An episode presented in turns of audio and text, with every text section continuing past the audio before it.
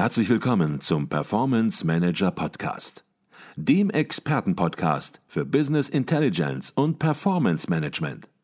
Inspirationen, Know-how und Impulse für Controller und CFOs, die noch erfolgreicher sein wollen. Ihr heutiger Gastgeber Peter Blum.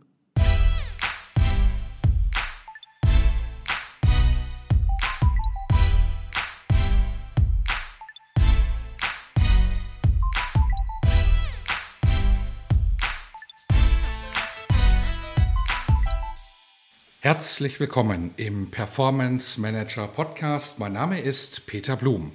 Zweimal im Jahr befragt die Wirtschaftsprüfungsgesellschaft Deloitte CFO in Deutschland, wie sie die aktuelle wirtschaftliche Lage einschätzen.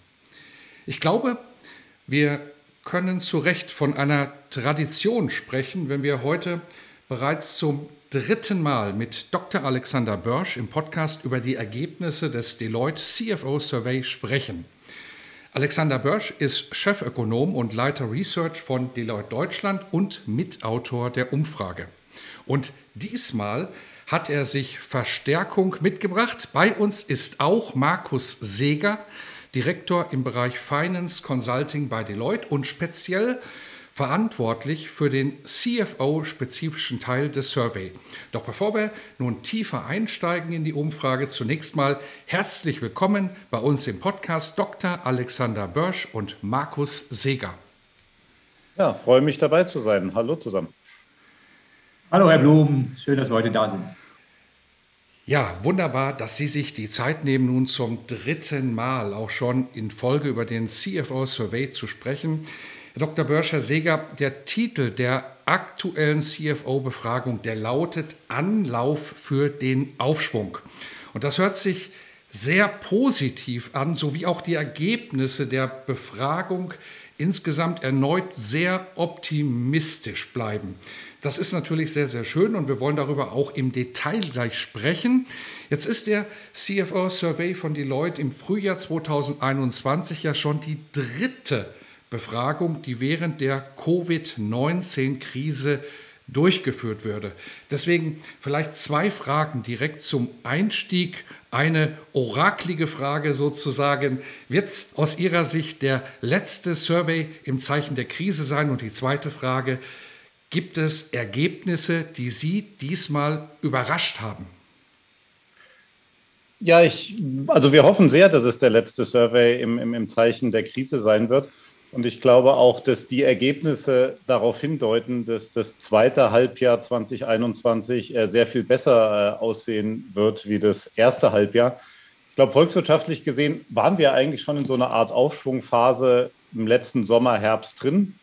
Dann kam die zweite Welle, die Lockdowns und dann ist dieser Aufschwung wieder unterbrochen worden, länger wie wir alle gehofft haben. Aber ich glaube, wenn wir uns die Survey-Ergebnisse anschauen und wirklich den, den großen Optimismus der CFOs und wenn wir auch mal gucken, was sonst so die sonstigen Frühindikatoren im Moment sagen, dann ist die Hoffnung schon sehr berechtigt, dass, es, dass wir so im dritten, vierten Quartal ein sehr, sehr dynamisches Wirtschaftswachstum sehen sollten, was die CFOs hier in, bis zum gewissen Grad auch äh, antizipiert haben. Mhm positive Nachrichten. Herr Seger, gab es auch etwas, was Sie überrascht hat? Vielleicht eine besondere Auffälligkeit im Survey? Ja, auch aus betriebswirtschaftlicher Sicht hat uns einiges überrascht. Ich glaube, der eine Punkt ist die Digitalisierung. Die Unternehmen haben die Krise äh, nicht als Vorwand genutzt, die Digitalisierungsbemühungen ähm, zu vernachlässigen, sondern ganz im Gegenteil haben die noch weiter verstärkt. Und dann freut es mich natürlich auch als ein Berater aus dem Finance Consulting Umfeld, dass die CFOs zu einem großen Teil die Krise auch als Chance genutzt haben, um sich weiter als Businesspartner äh, zu positionieren und ihren Beitrag geleistet haben, um die Krise möglichst schnell wieder äh, hinter sich zu bringen. Auf alle Dinge, die sie jetzt gerade genannt hat, werden wir natürlich im Laufe des Gesprächs noch weiter eingehen. Lassen wir uns ein bisschen über die einzelnen konkreten Ergebnisse des Survey sprechen. Wir haben natürlich Anfang 2020, also sozusagen zu Beginn der Corona-Pandemie eine enorme Unsicherheit gespürt im ökonomischen, im finanziellen Umfeld und die haben sie natürlich auch gemessen. Die Unsicherheit war riesig. Die ist jetzt wieder in der aktuellen Umfrage auf ein Normalmaß gesunken, sozusagen auf Vor-Corona-Niveau. Würden Sie sagen, dass die CFO, so wie Sie es auch gerade schon angedeutet haben, Herr Börsch, nun sagen, die Krise ist bald zu Ende, da geht es normal weiter. Und wenn man über Krise redet und über Risikobewertung, dann ist Risiko natürlich ein sehr schwammiger Begriff. Risiken, was ist das? Was heißt das konkret? Und wie haben CFOs einzelne Risiken konkret bewertet? Ja, wir trennen in dem Survey ja ein bisschen Unsicherheit und Risiken. Unsicherheit ist so ein bisschen, ich würde mal sagen, das Bauchgefühl. Wie verlässlich oder wie stabil ist meine Umgebung? Das ist das so, was im Bereich Unsicherheit äh, bewertet wird. Und da haben Sie recht, wir sind jetzt wieder auf ein Normalmaß zurückgefallen, nach einem extremen Ausschlag natürlich äh, während, während der Corona-Krise. Und ich glaube, das hat natürlich, die CFOs sehen schon eine, sehen, dass die Krise oder sie glauben, dass die Krise jetzt gut zu managen ist. Äh, sie haben tatsächlich jetzt schon, und das war vielleicht auch das Überraschende, wir haben den Survey im März durchgeführt, Sie haben tatsächlich schon während des Lockdowns und der, der zweiten oder äh, dritten Welle, haben Sie gesehen, ähm, dass da Licht am Horizont ist und haben tatsächlich auch Ihre Aussichten äh, daraufhin ausgerichtet, aber auch, auch eben Ihr Verhalten. Ähm, das war so der Unsicherheitspart. Wenn wir uns jetzt ein bisschen genauer die Risiken anschauen, da gibt es ein paar ganz interessante Verschiebungen. Äh, zum einen kommen neue Risiken äh, auf die Agenda. Also wir hatten jetzt hier als größtes Risiko das Thema Inlandsnachfrage. Da sicher noch, da schwingt sicher mit, dass man nicht so genau weiß, wie sich der Konsum nach der Krise entwickeln wird. Das ist hier sicher ein wichtiger Faktor. Aber, und das war ganz interessant, das erste Mal, seit wir den Survey machen, kommt das Thema Rohstoffkosten. Ähm, relativ weit oben an, an zweiter Stelle. Und ich denke, was hier dahinter steckt, sind diese, diese aktuellen Preissteigerungen natürlich. Es sind aber auch ähm, Schwierigkeiten in, in der Lieferkette, die nach wie vor teilweise unterbrochen sind. Ähm, und das ist sicher ein neues Risiko, mit dem sich die, die CFOs äh, hier auseinandersetzen müssen, was bisher wirklich immer relativ niedrig bewertet wurde. Und das dritte große Risiko war das Thema Fachkräftemangel. Das deutet, denke ich, darauf hin, ähm, dass die Krise am Abklingen ist. Das war eigentlich das Hauptrisiko vor der Krise und kommt jetzt wieder. Zeigt natürlich, dass die Wirtschaft am Laufen ist. Ähm, vielleicht kurzer Seitenblick auf die Risiken, die weniger wichtig geworden sind. Das ist, glaube ich, genauso interessant. Hier sind es vor allem die geopolitischen Risiken, die, die an Bedeutung verloren haben. Und ich glaube, hier steckt sicher dahinter, die neue US-Administration und die, die Tatsache, dass dieser US-China-Konflikt etwas von der offiziellen Bildfläche verschwunden ist, obwohl man sagen muss, äh, der ist noch, noch lange nicht gelöst und hat nicht unbedingt was von seiner Aktualität verloren. Mhm. Was auch sehr, sehr überraschend ist, wenn wir nun bei den Risiken sind, die vielleicht weniger stark gewichtet werden, weniger bedrohlich gesehen werden, dann ist es die Instabilität des Finanzsystems. Die ist an letzter Stelle gelandet, ist damit ja massiv auch in, als Risikofaktor gesunken. Wie bewerten Sie das? Ja, wir hatten in, im, im, letzten Survey hatten wir sicher noch die, die Ausläufer der letzten der, oder der ersten Welle gemessen, wo ja schon ein bisschen die Befürchtung war, dass Corona auch zu einer Insolvenzwelle führen könnte, dass im Zuge der Insolvenzwelle Banken in Schwierigkeiten geraten könnten und dass deswegen die Instabilität des Finanzsystems steigt. Wir haben gesehen, das ist nicht passiert. Ähm, hat sich, das Finanzsystem hat sich eigentlich als, als sehr, sehr stabil erwiesen. Ähm, das heißt, ich glaube, das ist das, was sich hier widerspiegelt, dass so dieses Vertrauen ins Finanzsystem einfach nach den Erfahrungen der letzten sechs Monate wieder deutlich gewachsen ist. Mhm. Jetzt haben wir über die Risikofaktoren gesprochen und da gibt es natürlich noch einige. Wer die im Detail nachlesen möchte, der kann natürlich den CFO-Survey auch erhalten. Wir werden den Link in den Shownotes angeben und zum Schluss auch noch darauf hinweisen, wie man drankommt. Wie bewerten Sie die Einschätzung der CFO? Würden Sie sagen, die Reihenfolge der Risiken, die stimmt, die ist stimmig? Oder sagen Sie, Mensch, Achtung, vielleicht geht da ein bisschen was durcheinander aus Ihrer ökonomischen, volkswirtschaftlichen Sichtweise? Ich würde sagen, dass die geopolitischen Risiken vielleicht jetzt wieder ein wenig unterschätzt werden, weil ich glaube, die Konflikte nicht gelöst sind. Ähm, wir haben auch nach wie vor sind die Zölle zwischen USA und China, aber auch zwischen USA und Europa nach wie vor in Kraft. Wir haben einen besseren Ausblick, aber so grundsätzlich äh, ist, das, ist das nach wie vor ein Problem. Ich glaube, dass das Thema Inlandsnachfrage auch äh, etwas überschätzt wird. Ähm, das kann man, kann jetzt sicher daran liegen, dass der Survey eben Ende, Ende März durchgeführt wurde. Aber ich glaube, was wir jetzt auch schon in den anderen Ländern sehen, die ein Stück weiter sind bei den Öffnungen und auch bei den, bei den Impfungen, wir sehen, dass sich die, der private Konsum sehr, sehr schnell entwickelt und dass wir eine ganze Menge nachholenden Konsum hier sehen. Äh, wir müssen da auch sehen, dass äh, die Ersparnisse der Konsumenten extrem hoch sind, weil man einfach sehr viel Geld nicht ausgeben konnte in der Corona-Zeit. Wir haben das mal ausgerechnet, in, für die Eurozone haben wir 450 Milliarden Euro mehr Ersparnis als im Jahre 2019. Das heißt, wenn das in Konsum fließt, ist es natürlich nochmal ein enormer Schub. Das heißt, ich glaube, die Inlandsnachfrage ist, äh, ist vielleicht nicht mehr so sehr das Thema jetzt ähm, ein, zwei Monate später. Ich glaube tatsächlich, äh, das Thema Rohstoffkosten und Lieferketten, das wird uns sicher noch äh, eine Zeit lang beschäftigen. Wir haben aktuell Mangel an Sachen wie Holz, äh, an, an, an Computerchips das sind natürlich auch Sachen, die den Aufschwung aktuell ein bisschen bremsen könnten. Und von daher würde ich denken, das ist jetzt vielleicht sogar schon ein bisschen gestiegen nochmal, dieses Risiko. Mhm. Jetzt befragten Sie die CFO natürlich auch nach den Umsatzerwartungen und da muss ich sagen, das hat mich wirklich überrascht, denn 70 Prozent der Unternehmen der CFO erwarten das Vorkrisenumsatzniveau noch 2021, also noch in diesem Jahr eigentlich natürlich inmitten einer Pandemie noch wieder erreichen zu können. Warum glauben Sie, dass CFO an der Stelle so optimistisch sind, dass das jetzt glatt durchgeht und die Krise wirklich fast hinter uns liegt? Ja, bei dem Punkt gibt es natürlich ähm, extreme Branchenunterschiede. Also, also die Corona-Rezession war ja auch anders wie alle anderen Rezessionen. Manche Branchen haben ja sogar profitiert, andere haben natürlich in, enorm verloren. Und das spiegelt sich so zum Teil wieder. Weil ich glaube, eine Sache, die, äh, die oft auch unterschätzt wird, ist, wie schnell sich der Welthandel wieder erholt hat. Ähm, wir haben gesehen, nach der Finanzkrise hat es zwei Jahre oder so gedauert, bis der Welthandel wieder auf dem alten Level war. Nach der Corona-Krise hat es ungefähr acht Monate gedauert.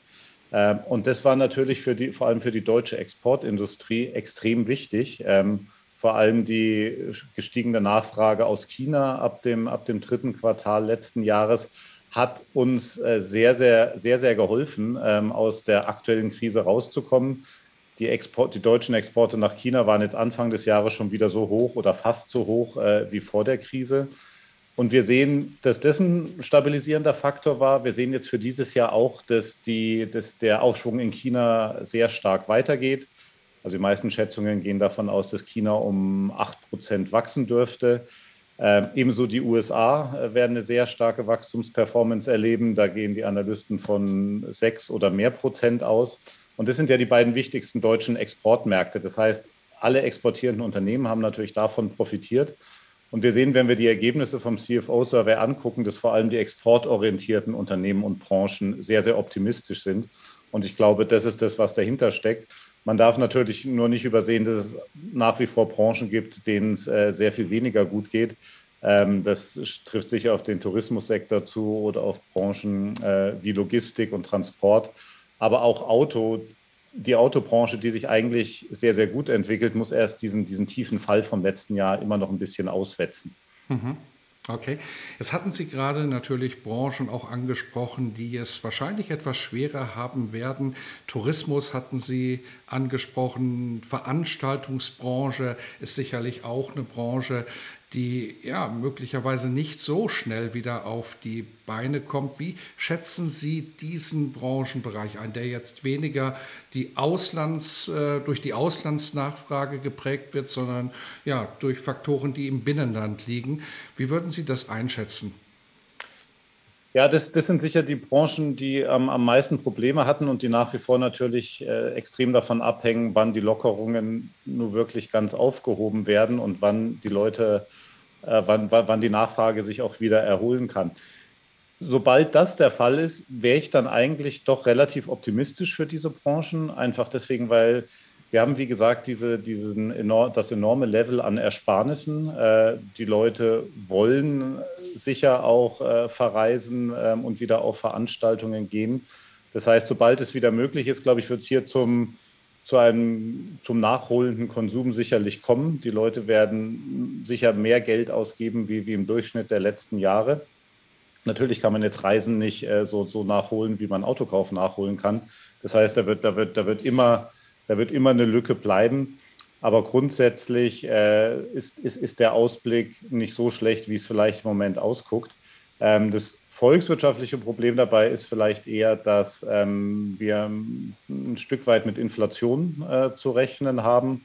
Einfach deswegen, weil wenn diese, weil wenn diese Ersparnisse jetzt ausgegeben werden, Gleichzeitig haben wir vielleicht viele Restaurants, die es gar nicht mehr gibt, äh, die dann deswegen auch die, die, die Preise erhöhen. Wir haben gleichzeitig Lieferketten, die unterbrochen sind. Das heißt, wir werden dann sicher auch, wenn wir uns vielleicht im, im halben Jahr widersprechen, könnte ich mir vorstellen, dass das Thema Inflation äh, nochmal aktueller ist, wie es, wie es heute ist. Mhm bin ich gespannt, wie sich die Inflation entwickelt. Da gibt es natürlich Anzeichen, aber die sind nicht ganz eindeutig. Sie hatten eben angesprochen, dass in der Pandemie natürlich Unternehmen zurückhaltend waren, was Investitionen anging, was Einstellungen angibt. Viele waren natürlich auch in Kurzarbeit und haben keine neuen Mitarbeiter eingestellt. Das ändert sich jetzt auch, ist das Ergebnis Ihrer Befragung.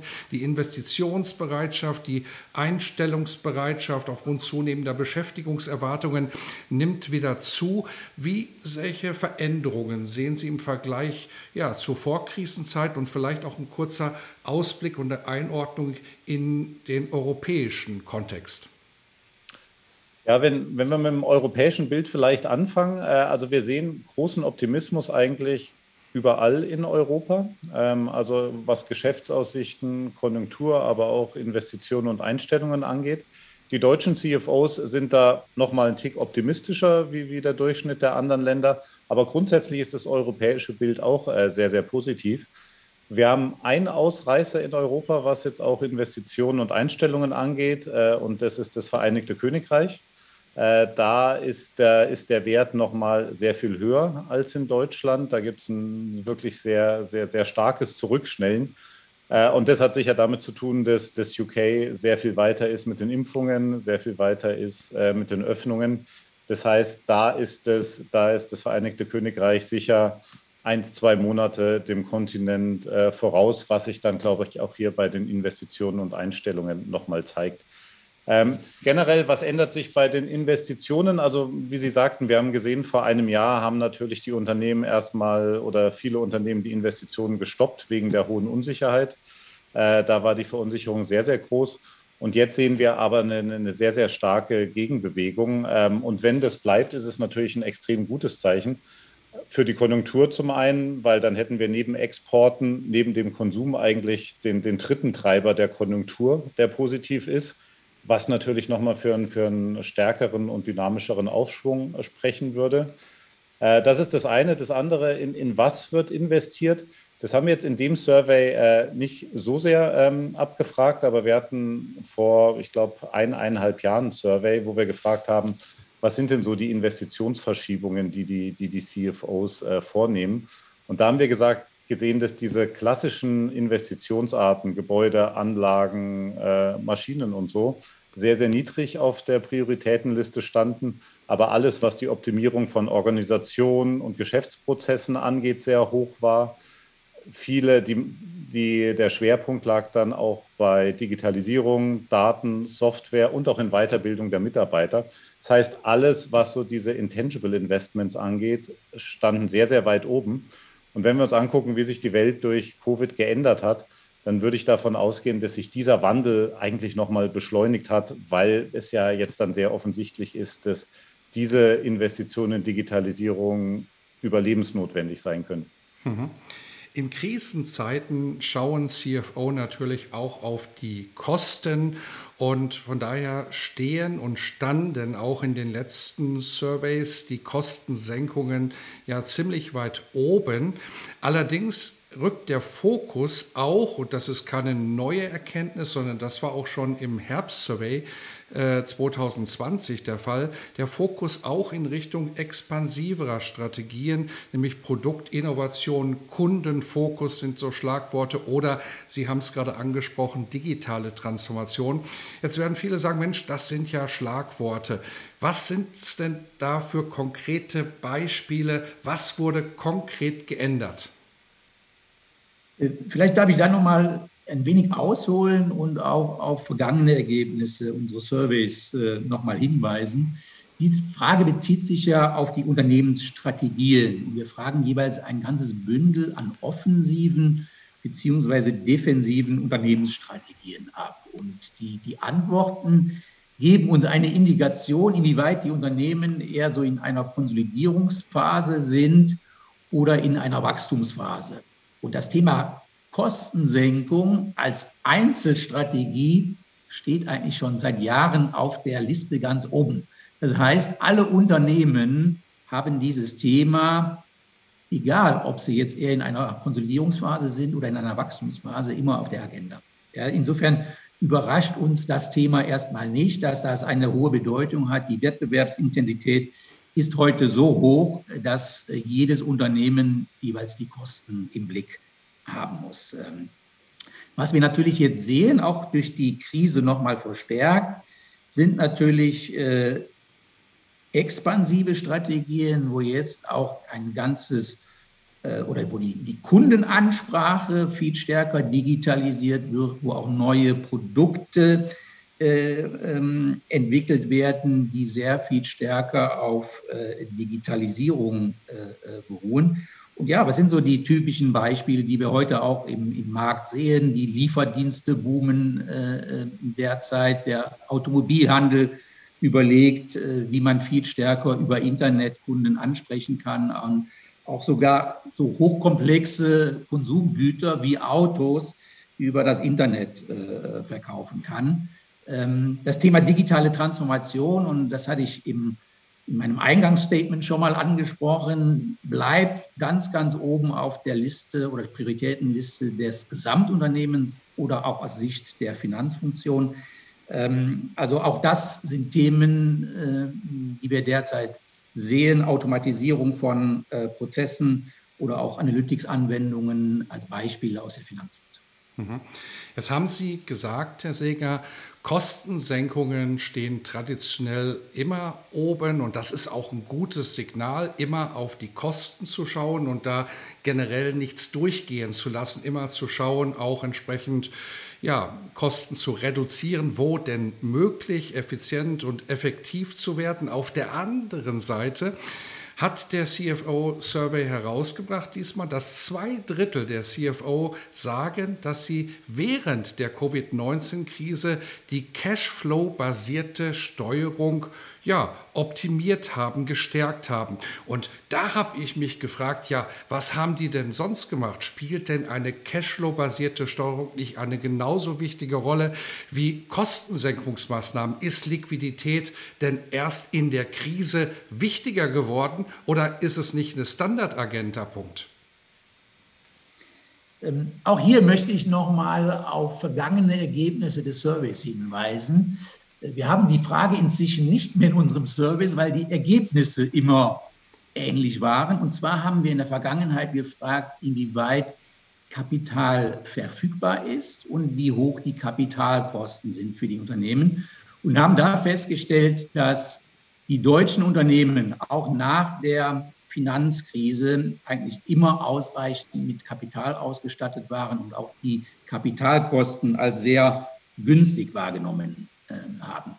Natürlich sehen wir in jeder Krise, dass die Unternehmen nochmal verstärkt auf das Thema Cashflow achten. Und aus meiner Perspektive ist das in erster Linie dann auch dem Thema Liquiditätssicherung äh, äh geschuldet, weniger die mittel- oder langfristige Kapitalbindung oder Optimierung der äh, Kapitalbindung. Und klar, die Unternehmen sehen eine hohe Unsicherheit entlang der gesamten Wertschöpfungskette, der Supply Chain, fallen eventuell Kunden aus, die nicht mehr zahlen äh, können, fallen eventuell auch Lieferanten aus, die ihrerseits wiederum in äh, Schwierigkeiten geraten sind. Und insofern ähm, ist das ein typisches, äh, eine typische Reaktion in der Krise, hier vermehrt auf Liquidität und Liquiditätssicherung zu achten.